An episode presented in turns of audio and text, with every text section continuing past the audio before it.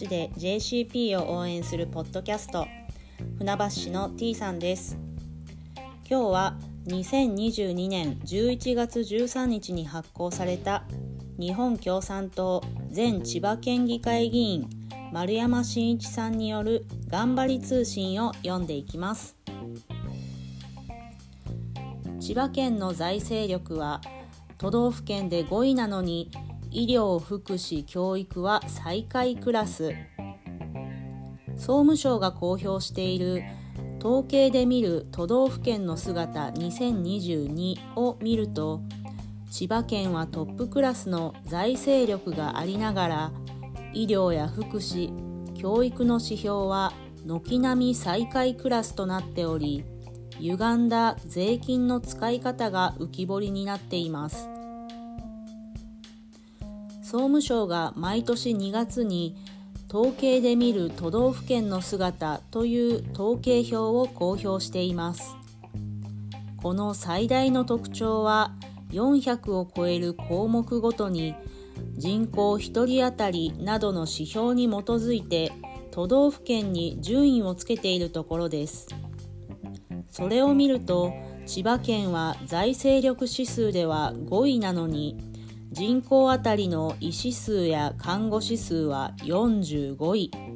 教育費も45位で最下位クラスです。老人福祉士に至っては老人福祉費に至っては47位と文字通り最下位です。この背景に大規模開発の無駄遣いがあります。今千葉県が力を入れているのが高速道路の建設で県内どこからでも千葉市に1時間で来れるようにする県と1時間構想を進め三番瀬を横切る第二湾岸道路や野田市と千葉市を結ぶ千葉北西連絡道路など高速道路を張り巡らせようとしています。この大規模開発を決めているのは知事と県議会の多数派で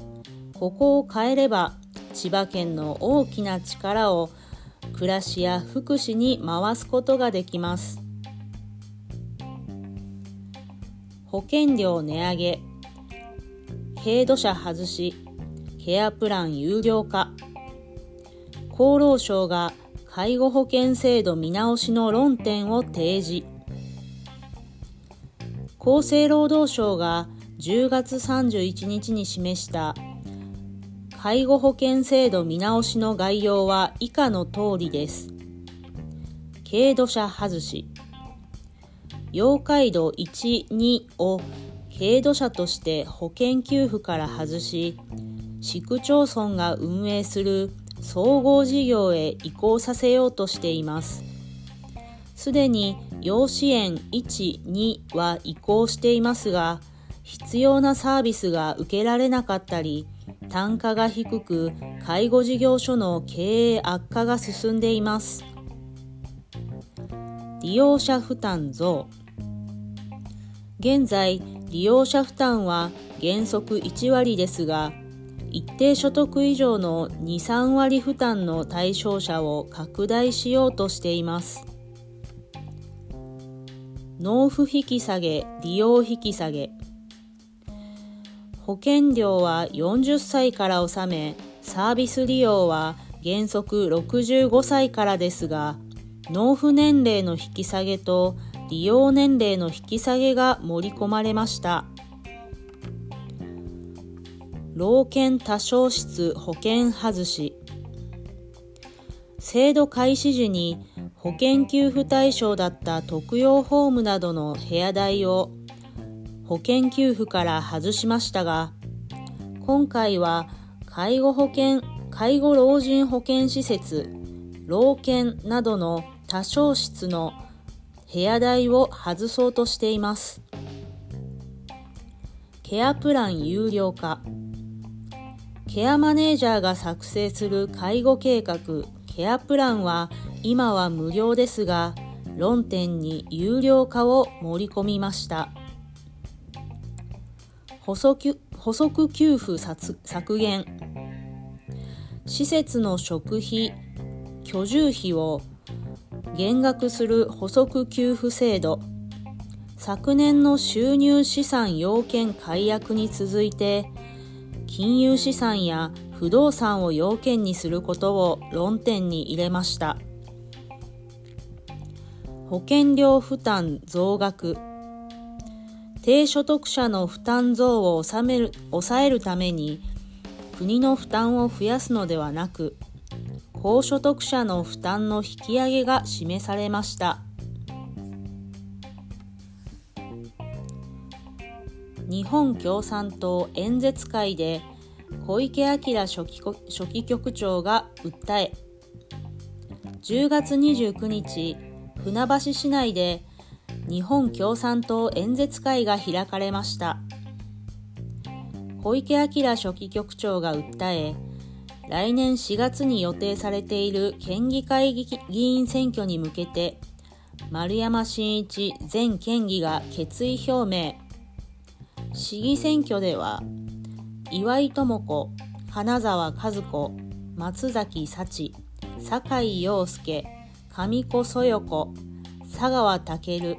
金光理恵の各氏が、それぞれの思いと決意を語り、声を上げ、力を合わせて政治を変えようと呼びかけました。裏面です。軍事費2倍化へ2倍化で暮らしへのしわ寄せが極限に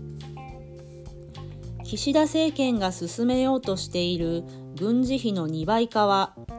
予算を6兆円程度増やす必要があります。これを消費税で賄おうとすれば現在10%の税率を12%に引き上げなければなりません。年金の削減で捻出しようとすれば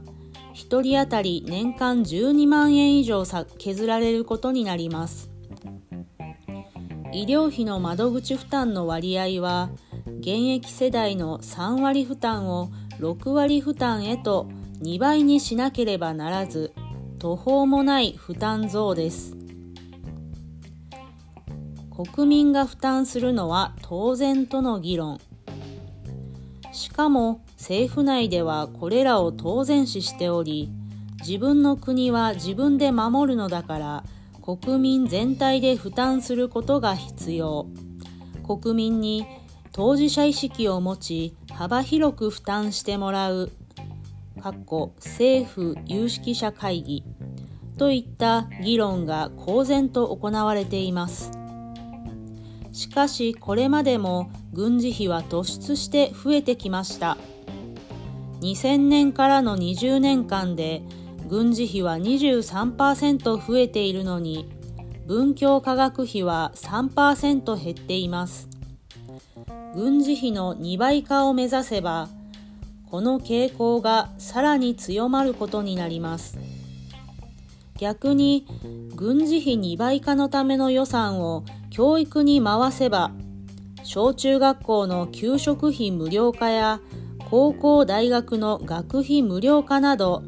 ほぼすべての教育関係費を無料にできます。軍事費2倍化は断念すべきです。朝日新聞デジタルが報道。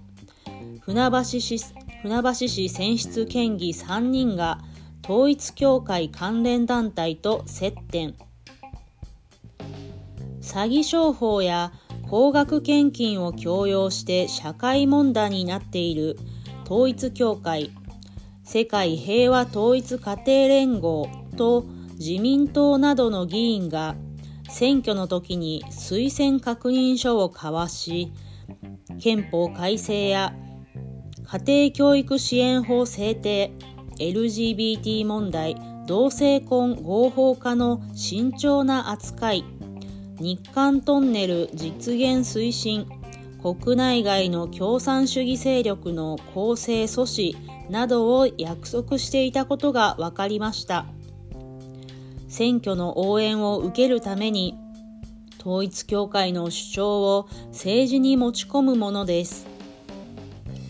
また朝日新聞デジタル朝日新聞デジタル版10月5日付によれば船橋市選出の県議7人の中で斉藤守自民党鈴木弘子自民党西尾健一無所属の各県議が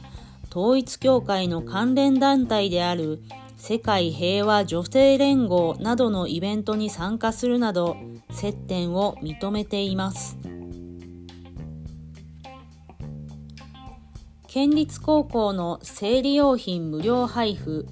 配布方法が異なり学校によって大きな差が。県立高校で教職員に断らずに持っていける生理用品の無料配布が始まったのは今年1月。現在の状況を見るために10月14日船橋市内の3つの高校を訪問しました。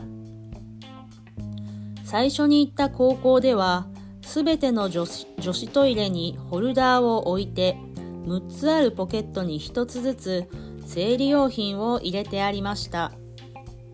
名前などを記入する必要はなく自由に持っていくことができて補充は養護教諭保健室の先生が毎日夕方に巡回して行っています。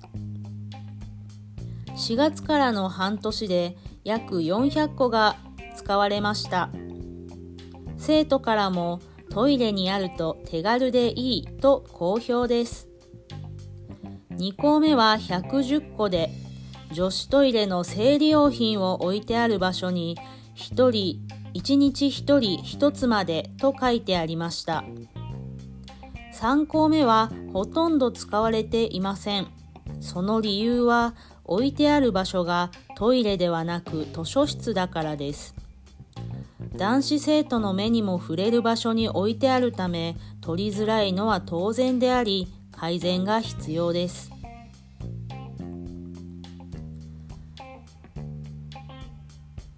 船橋市崎ヶ丘の押しボタン信号機を車にも反応する感応式に改良してほしいと地域住民が警察署に要請しましたが道路を一方通行にしなければわからないことが分かりました。あ道路を一方通行にしなければならないことが分かりました。そこで10月17日船橋市に交差点の実情を伝えて手立てを取ってもらうように要請。市の担当者は一方通行への住民合意のために説明会の開催など検討すると回答しました。以上丸山真一頑張り通信2022年11月13日発行のナンバー450号を読み上げました。